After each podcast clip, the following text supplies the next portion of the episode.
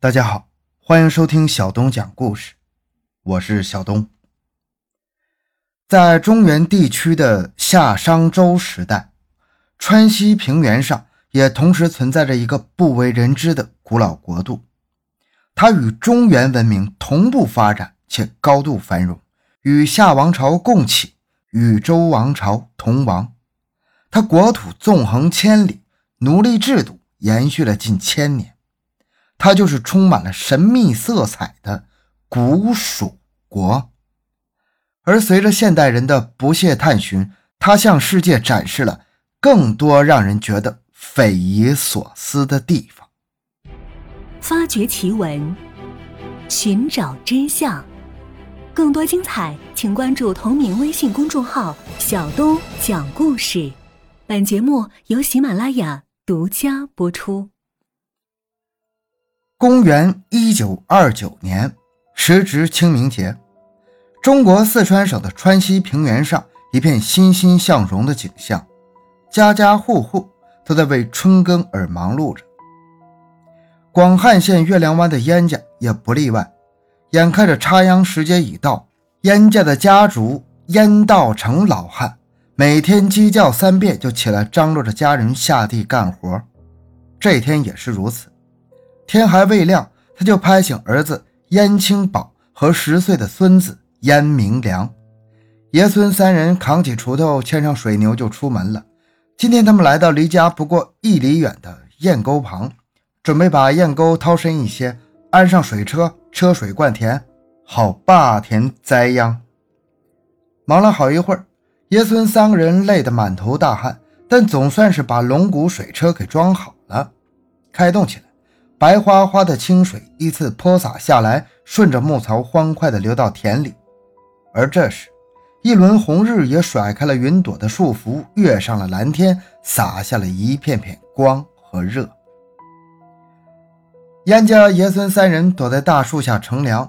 燕道成拿下裹头的白巾，擦了擦汗，又从兜里掏了一把花生给小孙子，这才点着了随身带的长烟锅，吸了几口。然后惬意地望着蓝色的烟在晨光下袅袅升腾，随后他又把目光放在了不远处水车上倾泻的水流。青娃子，龙窝浅了。燕道成忽然招呼儿子说：“只见那本来清澈的水流变得浑浊了。凭着多年的经验，他知道一定是龙窝浅了，水供应不上，刮到了泥底。”说着，他站起身来，准备去掏泥，将龙窝挖深些。燕青宝见状，忙说：“我去挖，你老人家歇着。”一边瞅了瞅在旁边吃花生的儿子，提起锄头走到沟边，他挖了几撮簸箕泥，倒在了岸上，想再挖深些，却没想到一锄头下去，咚的一声闷响，震得他两手发麻。挖到石头上了。燕青宝想把石头挖起来，便使出力气，几锄头下去之后，挖出了几块大卵石。但他再用力时，却是一声空响，随着龙窝哗啦一声，竟然塌了下去，露出一个大洞。爹，快过来看！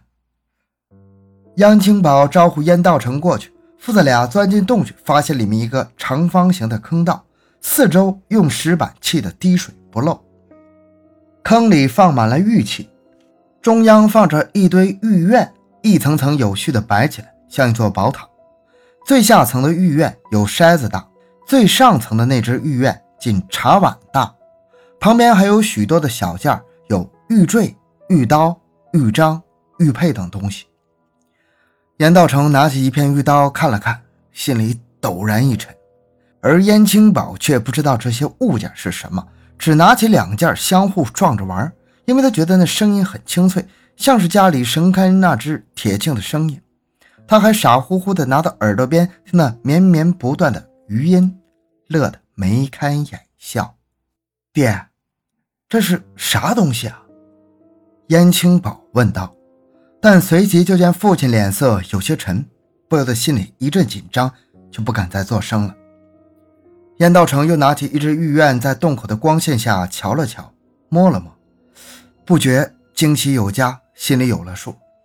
但面上装作没事，只对儿子说：“快，把洞口封起来。”太阳终于落了坡，燕道成跟家人打了招呼：“今晚有事儿，准备好背兜、绳索。”到了夜深人静时，他领着一家五口人，乘着朦胧的月色，像做贼一样朝堰沟走去。到了目的地。他们以农民特有的麻利手脚将洞门打开，将那些玉器装进背兜，然后飞也似的往家里跑，来回跑了三趟才把玉器搬完，共计四百多件。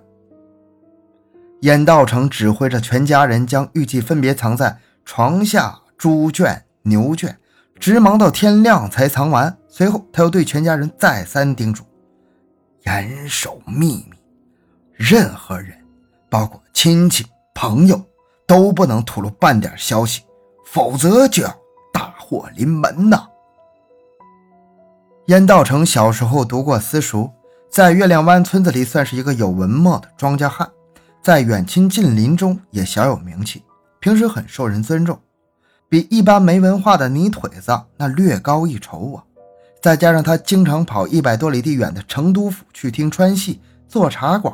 会朋友也是很有见识的，因此家里人对他的嘱咐一般也是言听计从。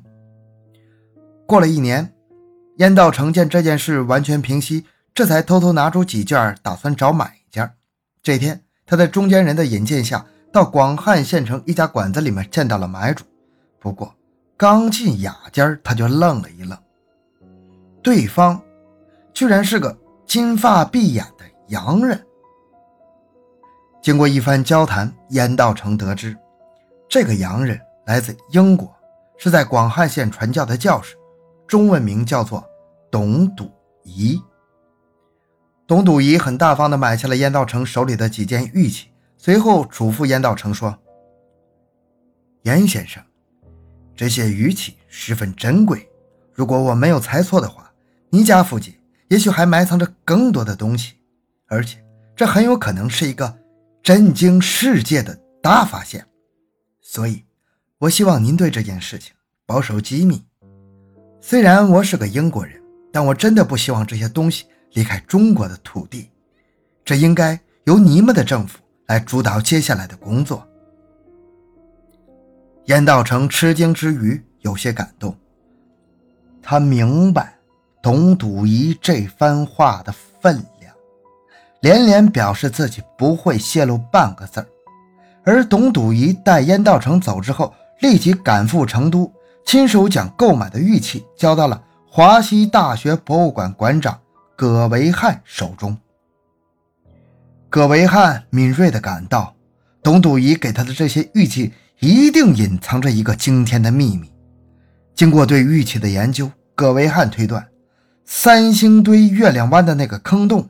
有可能就是巴蜀那个古国的遗址。经过三年的准备，一九三四年，华西大学博物馆组织的考察队由时任广汉县长的罗宇仓带领，燕道成引路，对三星堆月亮湾燕家附近那个坑洞进行了为期十天的探查，挖掘出许多玉器和一些青铜器。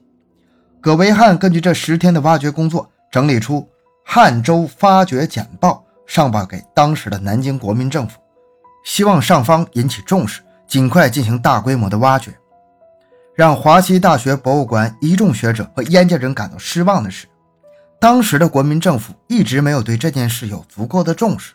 其后的几年，零星的一些挖掘也没有什么较大的发现。随后，抗日战争爆发了，整个中华大地陷入战火。自然也没有人对这件事提出新的看法。新中国成立以后，考古工作者又恢复了在三星堆的考古工作。不过，当时的人们也还没有认识到三星堆遗址的巨大规模，将三星堆遗址北部的月亮湾地点和南部的三星堆地点各自当做一个遗址，分别命名为横梁子遗址和三星堆遗址。一九六三年，由著名的历史学家冯汉骥教授领队，四川省博物馆四川大学历史系组成的联合考古队再次发掘了三星堆遗址的月亮湾等地点。